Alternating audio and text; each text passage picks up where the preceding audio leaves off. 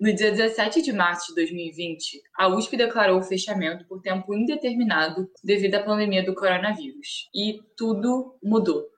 A vida ficou diferente e a universidade teve que se reinventar. Se antes a gente acordava cedo, enfrentava o transporte lotado e o trânsito para chegar até a faculdade, agora o percurso ficou muito menor. Basta abrir o laptop, o smartphone ou o tablet. Mas essas e outras comodidades são muito pequenas se a gente comparar com as perdas gigantes que a pandemia causou. Os risos e as caras de tédio foram reduzidas a fotinhos no Google Meets. Não tem mais festa, não tem mais bate-papo antes, durante e depois da aula. E a luz no fim do túnel ainda está longe. É, esse é o podcast Passei, e aí? E hoje eu e a Maria Antônia a gente vai lamentar lamentar que o nosso ano de calor acabou e a gente mal teve a chance de aproveitar a faculdade. E eu acho que essa é uma frustração que não só os calouros compartilham, mas todo mundo que teve que enfrentar um ano inteiro online. E aí, Maria? Você lembra como foi seu último dia de aula? Cara, meu último dia de aula foi surto, gritaria e agora eu tava lembrando que a gente tinha um boato de que um professor tinha viajado para Roma, né, na Itália. Ele tinha ele estava com Covid. Então, todo mundo meio que voltou para casa com um pouco de medo de estar com Covid, mas também dar muita moral. Cara, sabe o que eu lembrei agora? Você se lembra de um cara da Fefeleste que pegou Covid? E aí, tipo assim, é. um bafafá bizarro na USP. E que a galera tava falando Caramba, que ele, ele assistiu aula e que ele, ele ia ser o responsável por trazer Covid para dentro da USP. Ele foi basicamente o paciente zero dentro da USP. Ficou isolado assim que ele chegou de viagem, mas as pessoas tratando isso como se fosse um grande. Assim, meu Deus, o cara pegou Covid. Eu lembro que ele até postou um texto na internet. Você lembra disso? Você lembra? Tipo, a gente, a gente não tinha a menor noção do que esperava, gente. Desculpa que eu estou mas aqui. Essa história Nossa. me veio à mente agora e eu fiquei, cara, como a gente era ignorante, né? Não ignorante, mas, mas não tinha como saber que isso ia acontecer. Não, total. E eu me lembro que tinha um, um evento no Facebook que era catarrada no reitor para que ele para que ele feche a faculdade. E aí, tipo, cara, a gente brincava com isso, sabe? Agora a gente tem noção das coisas, mas agora a gente chora. Tanto é, a gente ria, hoje a gente chora. Sim. Então, eu voltei para Salvador no dia 17 de março, eu me lembro, eu anotei na minha agenda. E foi. Ai, foi assustador, mas também foi nesse clima, assim, catarrada no reitor, nossa, o cara bugou e ai, daqui a pouco a gente volta, tá tudo suave. E não, não tá tudo suave, sabe? Tipo, acho que eu estava muito esperançosa sobre tudo que estava acontecendo. E aí eu tenho que falar da minha primeira semana e depois eu quero que você conte o que, que aconteceu, porque. Ai, gatilhos. A minha primeira semana lá, tipo, de aulas, né, e de recepção. A gente tem uma semana de recepção de calouros e que foi muito legal para mim, porque teve duas festas e não tinha o porão. Depois eu vou, miga, lá na faculdade tem um lugar chamado porão, só que ele tinha pegado fogo. Então eu nunca conheci. assim. Porão, parece um lugar assim bem bem fechado, né, com pouca circulação de ar. Perfeito para ter uma festa e, e rolar Exato. contaminação de várias, vários estudantes de direito, né? Sim.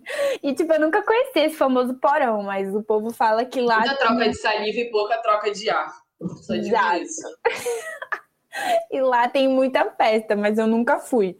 Mas nas duas festas que eu fui foram muito legais e tava bem no clima de tipo passei na faculdade e aí tinha a bateria fazendo festa e todo mundo entrando nas equipes de da atlética e vários grupos de estudo, várias extensões. Eu me lembro que todo mundo ficou no pátio. A festa. Ah, não, não. Calma, desculpa, não expliquei direito. Ah, tá. Na semana de recepção do calor, a gente vai aprendendo sobre a faculdade. E aí tinha um dia que era só para a gente conhecer as extensões. E aí tem um hum, pátio das arcadas que ficaram as pessoas chamando a gente para participar das coisas. E aí eu lembro dessa cena e eu lembro que eu ficava, nossa, tem muita coisa para fazer na universidade, não vai dar tempo, são cinco anos e tem muita coisa, eu quero fazer tudo. E aí eu fico, nossa, eu passei o ano de 2020 sem nem conseguir fazer o mínimo, que era, tipo, ir para as aulas, né? E, e eu me lembro que eu tava com empolgação enorme. E falando um pouco das festas, eu quero ouvir você falar sobre as festas que você foi. Nossa, foram muito legais. Muito legais. E eu dei PT em uma, então eu falo, eu falo para as pessoas do podcast não fazerem isso, não meterem o louco. Mas eu acho que. Sejam responsáveis. Exato, sejam responsáveis. Mas eu acho que eu tô desculpada, porque depois eu passei um ano eu não bebo mais, então eu me endireitei. Redimiu, amiga, relaxa. É, eu me, me redimi nesse sentido. Foi muito legal, cara. Eu beijei 30 bocas e agora eu penso que, nossa senhora. O terror da OMS, Maria Antônia. Sim, e eu acho que eu nunca mais vou fazer isso na minha vida, né? Quer dizer, não, mentira. Assim que eu ficar vacinada e tudo voltar ao normal, a minha meta é beijar o alfabeto inteiro. São menos que 30, então. Beijar um de cada instituto da USP. Bora, amiga, vamos fazer isso. Tá louca, cara. Tem um nome a zelar. Sim, conta como foi. Você foi pra festa, não foi? Eu soube que você foi pra festas. Então, eu não sabia o, o que 2020 guardava. Então eu fui embora mais cedo de todas as festas que eu fui. Todas. Eu, assim, se eu soubesse, né, eu teria curtido muito mais. Mas mesmo assim, eu tava me sentindo na faculdade, sabe? Eu vim de uma escola muito pequena, de uma comunidade meio fechada, então eu sinto que eu sempre vivi numa bolha, entendeu? Que, que me privava de, de, fazer experiências novas, de conhecer gente nova. E aí, indo para uma, uma cidade onde eu não conhecia ninguém, é, indo para uma cidade longe das minhas irmãs e, da, e daqueles amigos que eu sempre tive desde criança, eu sentia que eu, sabe, tava pensando uma Lia que eu, eu, eu ainda não não sabia que existia dentro de mim, sabe? Então eu tava doida pra é, ir para várias festas malucas e conhecer todos os barzinhos de São Paulo. Sei que eu nem sou muito de beber, mas sabe, ter todas as experiências que a pandemia não deixou que rolasse, sabe? Uhum. Mas eu, eu não me arrependo de ter ido embora mais cedo de nenhuma festa. Eu tava cansada, tudo era muito novo, então quando você tem várias coisas novas acontecendo para você, eu que sou uma pessoa que não sei lidar tão bem com mudança, é muito exaustivo emocionalmente. Ai, ai, só de, de pensar no, no, que poderia ter sido dói. Você pensa às vezes nisso? Tipo, cara, o que, que eu estaria fazendo agora se uma pandemia não tivesse rolando? Meu Deus, eu penso muito nisso. Tanto que, nossa, é uma coisa que eu tenho que parar, porque Amiga, eu sou a pessoa que tem um caderninho e que anota o que vai fazer no dia, e que anota o que vai fazer na semana, e que vai fazer no ano, e tem planos. Eu sou essa pessoa.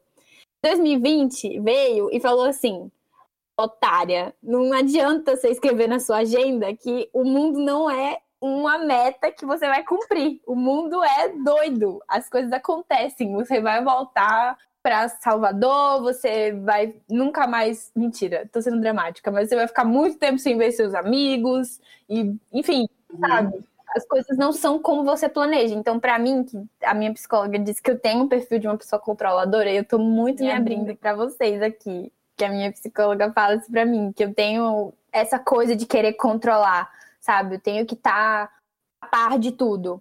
E aí foi 2020 falou isso para mim, cara, você não tá a par de tudo. Então eu ficava muito no pensamento do e se, sabe? E se eu tivesse em São Paulo? E se eu conhecesse alguém em São Paulo na festa? E se essa aula fosse presencial, eu acho que eu iria iniciar uma, sei lá, uma pesquisa, sabe? Tipo, eu estaria no. Eu não sei, tipo, eu sempre ficava criando expectativas de uma coisa que eu não podia controlar. E eu me frustrava, porque foi um período de muita adaptação. Foi, e eu me considero diferente de você, uma pessoa que se adapta bem para as coisas, sabe? Tipo, eu tava muito ansiosa para ir para São Paulo para lidar com o novo, e eu adoro lidar com o novo. Só que 2020 me ensinou que eu gosto de lidar com o novo quando eu planejo o novo. Sabe? Eu não sou boa para lidar com, com coisas que não planejei. Eu fico chateada, eu fico frustrada. Então, eu sou boa para lidar, tipo, com uma viagem que eu planejei, porque é um ambiente novo e tal. Mas, sei lá, uma, uma situação de crise eu fico frustrada e paraliso. E foi isso, esse sentimento do se foi bem paralisante para mim esse ano. De 2020, né? É. No início do semestre, eu pensava muito nos ICs. E se é, eu tivesse ficado mais naquela festa que eu fui embora? Ou e se eu tivesse tendo essa matéria presencial? Será que eu estaria aprendendo mais? Porque esse é outro ponto que a gente tem que conversar aqui, né? Você sente que aprendeu alguma coisa no, no EAD? Porque eu sinto que eu, eu não aprendi absolutamente nada. Eu me sinto é, caloura também. Pois é. E se os jogos universitários tivessem rolado? E se eu tivesse me envolvido com projeto X de extensão, sabe? Mas eu sinto que esses ICs são muito perigosos, porque não adianta a gente viver no mundo das possibilidades. O que a gente tem que fazer é encarar o aqui e o agora e até, até que se prove o contrário, não existem universos paralelos. Não existe um universo em que a Lia está vivendo num mundo sem pandemia. Então eu acho que dói muito menos uma vez que a gente aceita que a realidade é essa, é a da pandemia. Não existe a realidade do si. Ela nunca existiu. Ela nunca teria existido, né? E mas demorou até que eu aceitasse, viu? Porque você vê todas essas coisas que você poderia ter vivido e só vão ter que ser adiadas por tempo indeterminado. E é. eu também ficava me sentindo que tudo bem, o mundo parou, mas eu continuo envelhecendo. Eu tenho muito essa noia. Eu não sei você, mas eu uhum, ficava eu tipo, também. ah, tudo bem, o mundo parou, mas eu não parei sendo caloura. Eu tô seguindo, eu tô no meu segundo ano da graduação, então tipo, esse primeiro ano foi jogado fora. Sabe? E nossa, real, focar no aqui e no agora foi um exercício muito difícil. E eu acho também importante a gente falar aqui que a gente não está tentando falar sobre a experiência de todo mundo que presenciou o, ensino é, à distância, né, de emergência, que a Universidade de São Paulo proporcionou. E a gente não está tentando falar sobre todas essas vivências, porque até a gente não pode. A gente entende o nosso local de privilégio de ter internet, de ter um computador, de ter um local em que a gente podia minimamente se concentrar. Mas é importante, eu acho que a gente pode trazer pontos para as pessoas refletirem e até trazerem suas próprias vivências, né? Maria? Sim, com certeza. Eu, eu tenho amigos que assim que a pandemia é, assim que a pandemia começou pesado, logo logo a faculdade foi para ambiente virtual, mas ao mesmo tempo eu tenho amigos que só começaram a ter aula em novembro. Isso sem falar nas outras pessoas que eu não conheço, que nem sequer conseguiam acompanhar as aulas online devido a toda essa dificuldade que você relatou, seja problema de internet, ou não tem um computador próprio em casa, ou precisam trabalhar, enfim, inúmeros problemas que, se a gente fosse relatar todos eles, ia dar um episódio de duas horas. Mas, amiga, uma coisa que eu tenho que perguntar para você, e eu acho que já passou pela cabeça de muita gente. Você já pensou em, em trancar durante esse período de AD? Que a gente não trancou, né? A gente vai relatar uma série de problemas, de adaptação, de estudo, mas a gente seguiu o baile. E eu não estou dizendo que a gente é melhor do que ninguém porque a gente fez isso, né? É importante deixar claro. Mas você já pensou em trancar? Um, cara, não. Eu lembro que uma das discussões que a gente teve com a diretora da faculdade era exatamente em relação ao trancamento, porque teoricamente falando, nas universidades públicas, você não pode trancar o primeiro semestre da faculdade.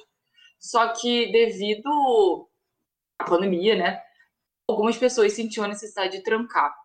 Eu não senti.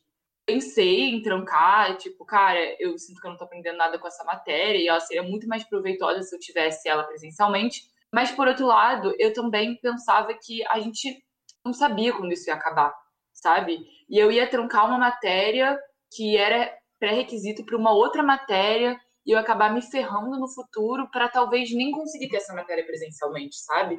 Então fico feliz que não tranquei, mas não julgo quem trancou. Realmente é uma decisão difícil, é um momento difícil e às vezes não tem como, sabe? Você tem muitos alunos que estudam e eu, eu não sei você, né? Mas a carga horária no online, às vezes você sentia ela mais pesada do que no presencial, porque você não sai de casa, né? você passa o dia inteiro em frente ao seu computador. É lá que você tem aula, é, lá que, é por lá que você faz os seus trabalhos. Então, algumas pessoas pesava na questão do tempo e também na questão psicológica. Demais. E eu lembro que isso foi um, um dos pontos que eu estava analisando, né? Porque a USP ela se adaptou muito rápido para o EAD. E isso teve pontos ruins, mas também teve pontos positivos, ao meu ver. Porque, de certa forma, a gente não ficou atrasado, né? Entre muitas aspas. Mas, por outro lado, como foi uma coisa muito rápida, e também eu acho que precisava ter sido rápida, porque a gente não, não sabia como as coisas iam acontecer. Muita gente ficou de fora logo no começo, por questões técnicas, né? Tipo, não tem internet, não tem computador, etc, etc. Uhum. Mas também a própria sala de aula e o próprio modelo de avaliação ficou uma coisa muito, muito nebulosa. Eu lembro que os professores que ficaram encarregados disso, de tipo, qual, como que vai ser a avaliação? Eu tenho professores que são muito, muito velhinhos. E com todo respeito a eles, mas assim, foi muito difícil para eles se adaptarem e, e foi engraçado porque rapidinho, fazendo uma digressão. Lá na São Fran, as, as salas de aula, elas são bem antigas, né? Você que é toda ligada, assim, em arquitetura e tal, e ambiente, você ia amar, porque é muito, muito, tipo... Ai, sei lá, nem sei, mas é antigo e você fica uau. Nossa, Quando a pandemia acabar, você me leva lá. Claro, levo. É muito, tipo assim, bonito, mas, assim, praticamente é ruim, porque as cadeiras são de madeira, a gente escreve em tábua. Agora mais não, que agora reformou, mas, enfim, quando eu conheci a São Fran, era, era assim.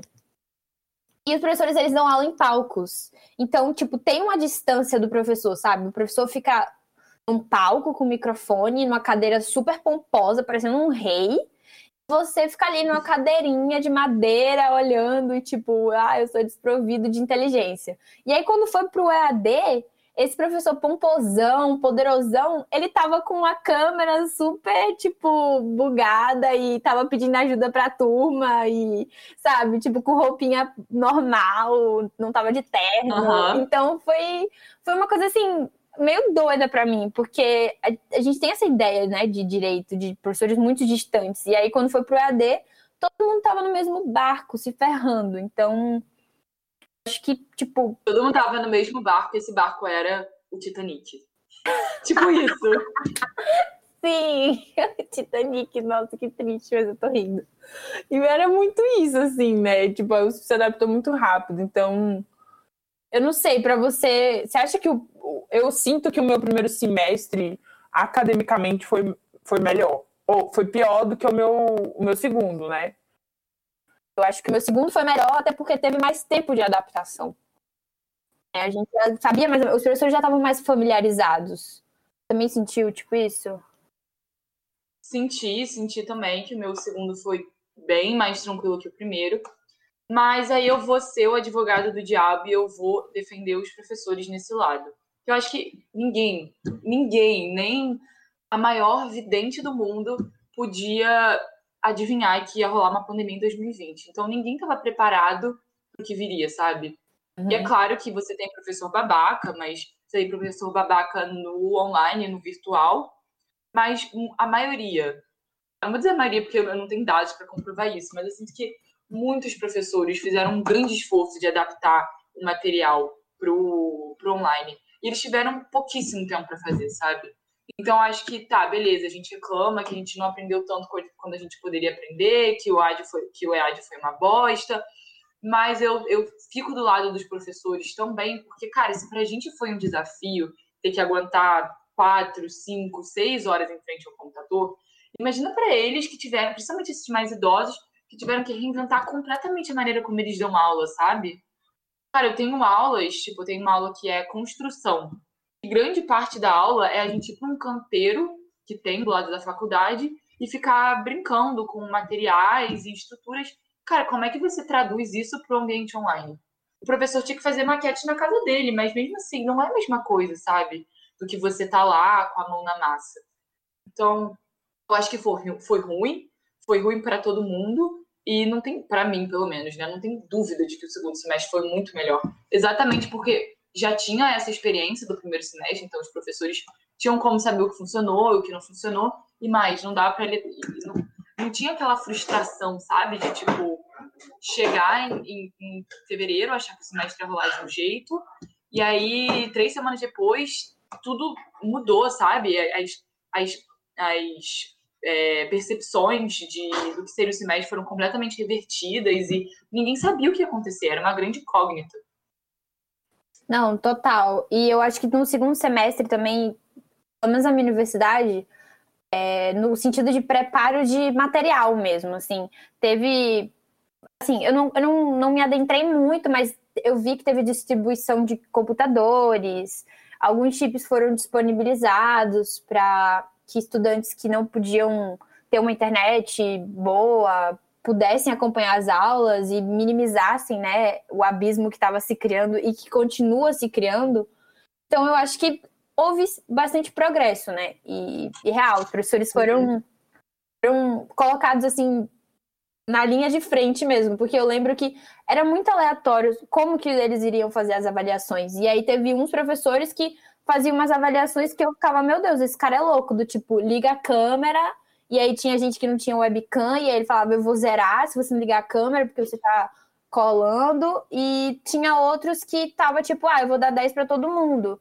E outros que uhum. super se esforçavam para tipo aprender como que usa o Docs, ou então como que faz um questionário e também conversarem com a turma, né? Eu vi muitos professores se colocando num, num local de, de vulnerabilidade mesmo, e que eu acho que foi muito interessante. Tipo, gente, eu tô aqui para ouvir vocês, porque isso está sendo muito difícil para mim e acredito também que está sendo para vocês. Então, eu acho que a educação nesse sentido foi um elo, né, entre os dois lados. A gente. Com certeza. A gente ouve muitos professores dizendo que aprendem muito com os alunos, né? Assim como os alunos aprendem com os professores. Eu acho que nessa situação isso nunca foi tão real. Tipo, os professores nunca precisaram tanto da colaboração dos alunos e os alunos nunca precisaram tanto da colaboração dos professores para isso dar certo, sabe? Porque uma coisa que eu via muito nas aulas era, sabe, o professor fazia uma pergunta e aí ficava um silêncio completo. Isso, eu acho que isso, é, isso, isso aconteceu em 99,999% das aulas online. E, cara, eu acho que isso mata. Eu, eu falo isso, mas eu, eu, eu fiz a mesma coisa, mas acho que isso mata o professor, entende? Que é um cara que precisa daquele, daquela conversa com a turma para conseguir dar aula. E, ao mesmo tempo, também, ele precisava da, da, da cooperação e da paciência da turma para conseguir entender e se ajustar a Zoom, Google Meet, Google Drive, todas essas coisas, né? Que para muitos professores foi difícil. Mas chega de falar de professor e matéria. E as amizades? É estranho pensar que a última vez que você viu seus amigos da faculdade, pelo menos pra gente, né, que não mora em São Paulo e a maioria dos nossos amigos não mora perto da gente. É bizarro a gente pensar que a última vez que a gente viu essas pessoas foi há, tipo, um ano atrás? Cara... Você conseguiu manter essas amizades? Cara, então, eu queria, tipo assim, até voltar no que você tá falando dos professores, que eles ficaram, enfim, sozinhos e isolados, do tipo, ninguém tá respondendo, porque é muito difícil você criar uma comunidade online, e ainda mais no sentido, num ambiente hierárquico que nem a universidade, né? Que o professor, ele é super detentor de tudo e que a gente não é. A gente é super desprovido, sei lá, eu, eu, tinha, eu entrei na universidade com essa, com essa ideia. E aí eu fico pensando, se é tão difícil para o professor ter um contato com a comunidade estudantil, para mim, que sou uma mera mortal, eu sou um, um mero avatar no Meets, fazer amigos é mais difícil ainda. E aí eu, eu tive muita dificuldade no começo para acompanhar as coisas, porque, cara, vamos ser sinceros, quem, quem não cola não passa, e quem não tem amigo não tem cola. Então, Foi muito difícil. Grande pensadora. Foi muito difícil. Gente, vai virar minha bio no Twitter, essa, amei. Sim. E aí tava todo mundo meio acanhado no começo, porque sabe como é, né? Online, você escreve uma coisa no WhatsApp, vai que tem alguma pessoa que, tipo, vai falar pro professor, sabe? Alguém pedindo ajuda mesmo, tipo, cara, não tô conseguindo acompanhar, me ajuda nessa questão. E aí eu senti que todo mundo meio que segurou a mão de todo mundo. Esse sentido uhum. de tipo, não, cara, eu vou te ajudar. E aí foi assim que eu fui fazendo amigos. Porque você falou, ah, você lembra que você viu seus amigos um ano atrás? Tipo, eu tenho dois amigos, né? dois tipos de amigos que eu acho que é importante a gente falar, porque eu tenho os meus amigos de Salvador, que são do meu ensino médio, e eu os amo muito e eles estão no meu coração. Só que eles não entendem o que eu tô passando na universidade agora porque eles estão em outras universidades. Então, tipo, eu senti a necessidade de fazer amigos dentro da faculdade. E esses amigos foi mais difícil de fazer porque eu fiquei 20 dias em São Paulo, voltei e foi tudo online. Eu sou uma pessoa, e Lia também é, com certeza, você é muito de tipo, eu converso dois minutos no WhatsApp e eu já tô cansada. Eu já, tipo. Caraca, eu sou muito assim. Você percebe isso de mim? Claro! Eu passo essa vibe. Passa. Cara, eu odeio falar por mensagem. Eu odeio eu mais tudo. Eu gosto de chamar a pessoa pra gente ir pra um lugar e conversar, ficar horas conversando lá. Eu odeio falar por mensagem. Prefiro que me liguem. Como que faz isso na pandemia, sabe? Não, não tem, tem como, não tem como. Tipo, ah, vamos marcar um meets. Pra mim, marcar um meets com a pessoa já virou uma coisa muito íntima, sabe? Do tipo assim, eu sou muito sua amiga. Eu sou muito sua amiga. E aí eu, cara, eu me senti muito isolada no primeiro semestre, muito sem amigos. E foi um dos motivos que eu também pensei, cara, eu vou trancar. Porque eu tô me sentindo muito isolada, muito sozinha. E quem não cola não passa. E quem não tem amigos não tem cola. Vou reforçar de novo. É muito difícil, cara, você sobreviver à faculdade sozinho. Você precisa de alguém para te passar os resumos, você precisa para alguém te até tipo te gravar a aula e mandar para você, falar não, a gente pode estudar uhum. juntos e estamos aqui, estamos juntos. E também é muito difícil você saber como é que o outro lado tá se sentindo em relação a você. Eu sou uma pessoa muito insegura, sabe? Então eu achava uhum. que eu não tinha ninguém e que todo mundo tinha alguém, sabe? Eu não era. Tive essa noia também. Cara, eu. Acabou que eu me prendi às pessoas que eu conheci nessas três semanas em São Paulo. E todos os trabalhos a gente fazia juntas. Todas as minhas dificuldades eu compartilhava com elas. Mas mesmo assim, né? Como você mesma disse, eu odeio falar por mensagem. Então, amizades, assim, mais verdadeiras. Não mais verdade, falsa, porque não tenho amizade falsa, mas amizades mais conexões mais profundas é muito difícil de você fazer, sabe? Pelo Caramba. ambiente online. E no início eu tinha muito essa noia de, cara, será que tá todo mundo amigo e, só eu que tô isolada? Será que tá todo mundo se falando no WhatsApp? Será que a galera tem um grupo no WhatsApp e eu tô meio sozinha?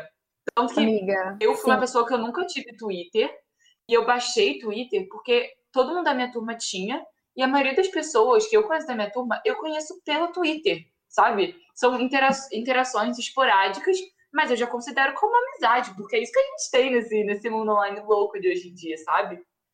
E mesmo assim, né, até, até essa, essa galera que é mais próxima de mim, que faz esse trabalho comigo, você não vai criar uma amizade. Ninguém, ninguém vira amigo só fazendo trabalho em grupo, entendeu? Você vira amigo tomando um chopp, você vira amigo numa festa, doidona. Dando PT. E isso é, sabe, aquele, aquele amigo parceiro que vai ficar com você quando você estiver passando mal, vai te deixar em casa, segurar o seu cabelo quando você estiver, né?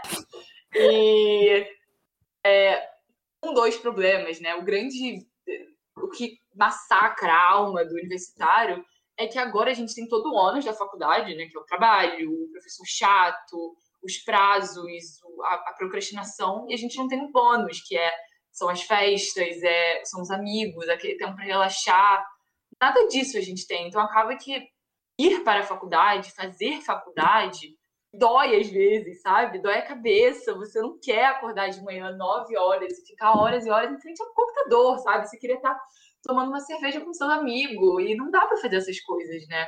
Você quer conhecer gente nova, mas não dá para fazer isso. E aí fica uma, uma coisa incompleta. É incompleta. A faculdade ser essa parte incompleta, pelo menos para mim, né? No primeiro ano ingênua. Nossa, total. E, amiga, você falou tudo que eu, que eu pensei, assim, de, de tipo, a gente tá tendo só o, o ônus e não tá tendo o bônus. E até quando eu, eu, eu, tentei ser uma pessoa mais comunicativa, apesar de eu ser essa pessoa que se enjoa de, de falar no WhatsApp muito rápido, eu tentei. E aí. Só que, cara, o mesmo lugar que eu me encontro com os meus amigos é o local onde eu vejo aula, que seria tipo o Meets, o Zoom. Então, sei lá, é, é, é tão desgastante quanto. Então, teve um, um período de, desse, desse ano de aula que eu só me isolei. E eu entendi que era o meu corpo pedindo um pouco também, cara, relaxe um pouco.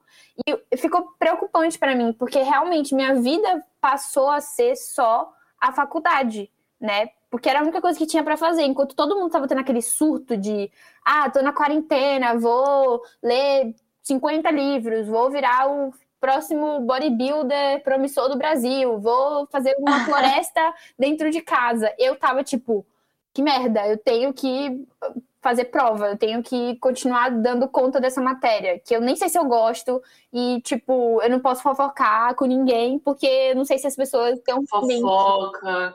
Sinto Ai, falta. que saudade de uma fofoca. É por isso que as pessoas precisam de Big Brother, sabe? Porque não tem nada acontecendo na nossa vida, não tem fofoca. A fofoca move o mundo, a fofoca faz amizade, a fofoca desfaz amizades. Sim. Sem ela. Cara, mas, Mas eu acho que a gente tá também conseguindo é que eu acho que. Eu acho. É, estamos se adaptando. Mas eu- é que eu acho que assim, pra você passar, pelo menos pra mim, né, pra um relacionamento online, né, trocar mensagem, primeiro precisa ter tido aquele quebra-gelo presencial, entende? eu, Uhum, Camélia, já sou uma uhum. pessoa que me expresso muito melhor, me conecto muito melhor presencialmente do que online, e não deu tempo de fazer isso. Mas, amiga, eu vou te. Eu vou quebrar seu argumento. Tipo, uma coisa muito doida que eu acho que todo mundo desse podcast devia saber sobre é o, a extensão que eu faço na faculdade. Que ela se chama Direito, Discriminação e Diversidade. E, assim, tudo isso que a gente falou é verdade para as aulas comuns, mas essa extensão, para mim, foi doida. Porque eu nunca vi ninguém dessa extensão pessoalmente, e eu sinto que eles são amigos, sabe? Tipo, a gente realmente tá construindo uma coisa junto. E foi porque o que, que a gente discutia na extensão? Como que era que a gente ia lidar com o ensino jurídico EAD? Então, tinha muita coisa da Bell Hooks falando sobre amor no ensino, e a gente contava muito sobre o que a gente estava passando, enquanto a gente estava passando, sabe? Tipo, enquanto eu tinha uma aula muito difícil de, de assistir de manhã, eu tinha a extensão de noite em que a gente discutia sobre é, a Bell Hooks e também sobre, sei lá, algum tópico do direito. E a gente falava sobre como é que a gente se sentia, se colocando em primeira pessoa, porque no EAD a gente não fala muito, né? Tipo, pelo menos eu nunca falo na sala de aula porque eu tenho muita vergonha, né, de, de, de falar e de, de, de me expor para mil carinhas que não estão me vendo, então não tem como saber a reação. Porque, tipo, eu fico com essa noia, né? De que tá todo mundo rindo da minha cara, ou então que ninguém tá julgando, ouvindo, né? ou então que ninguém tá ouvindo, tá, tipo, cagando porque eu tô falando, sabe? É muito difícil. E aí, a gente falava no DDD, sabe? Sobre. O nome é DDD, tá? Direito, Discriminação e Diversidade. A gente falava sobre o que a gente pensava e a gente era ouvido. Então, acho que faltou muito isso no EAD, sabe? E eu acho que os próximos calouros vão sentir um pouco de falta de local de escuta. Porque como a gente não tem amigo pra ouvir a gente, fica, fica foda, cara. Porque você fica tipo, eu não tô sendo ouvido, eu só tô absorvendo, ficando de frente pro computador e não tô, sabe, pensando. E aí o DDD me ajudou nesse sentido. Você teve alguma coisa assim na sua faculdade que, tipo, você falou, não, peraí, eu, eu consigo sobreviver esse ano porque eu tô fazendo isso, porque eu tô gostando disso e faz sentido pra mim. Mesmo que esteja tudo É, inclusive, esse foi um dos, dos das minhas grandes frustrações, que é não ter entrado em nenhum projeto de extensão. Eu sempre fui uma pessoa muito ativa, que sempre gostei de fazer coisas fora da sala de aula, só que esse ano acabou que eu, eu não entrei em nada, assim. Primeiro porque eu acho que é na faculdade que você conhece os diferentes projetos e você acaba conversando com a galera lá mesmo, e eu acho que no ambiente virtual, não sei se foi porque eu não corri atrás dessas oportunidades, ou se elas são só mal divulgadas, e acabou que eu não entrei em nada. E, cara, isso me fez muita falta, porque eu acho que é, não é, a, a faculdade não é só as matérias obrigatórias, entende? E aí eu também sentia que não valia a pena, porque muita coisa, sabe, tipo, sabe, é, tem um, vou dar um exemplo meio tosco, mas tá, tem um projeto em que vocês, a galera se organiza para fazer mutirões e construir casas. Como uma coisa dessas poderia funcionar, funcionar online, entendeu? Pô, dá para você fazer vaquinha para arrecadar fundos, mas não é a mesma coisa e nunca vai ser a mesma coisa, mas um dos grandes, meus grandes arrependimentos é não ter procurado esse tipo de oportunidade. Eu acho que teria me deixado mais motivada, é, mas sei lá, acabou que não rolou e esse ano vai ser diferente. Fico que bom, né, que você achou alguma coisa que tenha é, te, tenha te mantido, é, sei lá, esperançosa dentro da faculdade. E eu acho que esse é um, é um bom, bom conselho, sabe? Procura alguma coisa na faculdade que você goste, que possa servir tanto para o que você quer fazer da vida, mas também é uma, uma forma de escape ou de gastar suas energias numa parada que você acredite. Sim, real.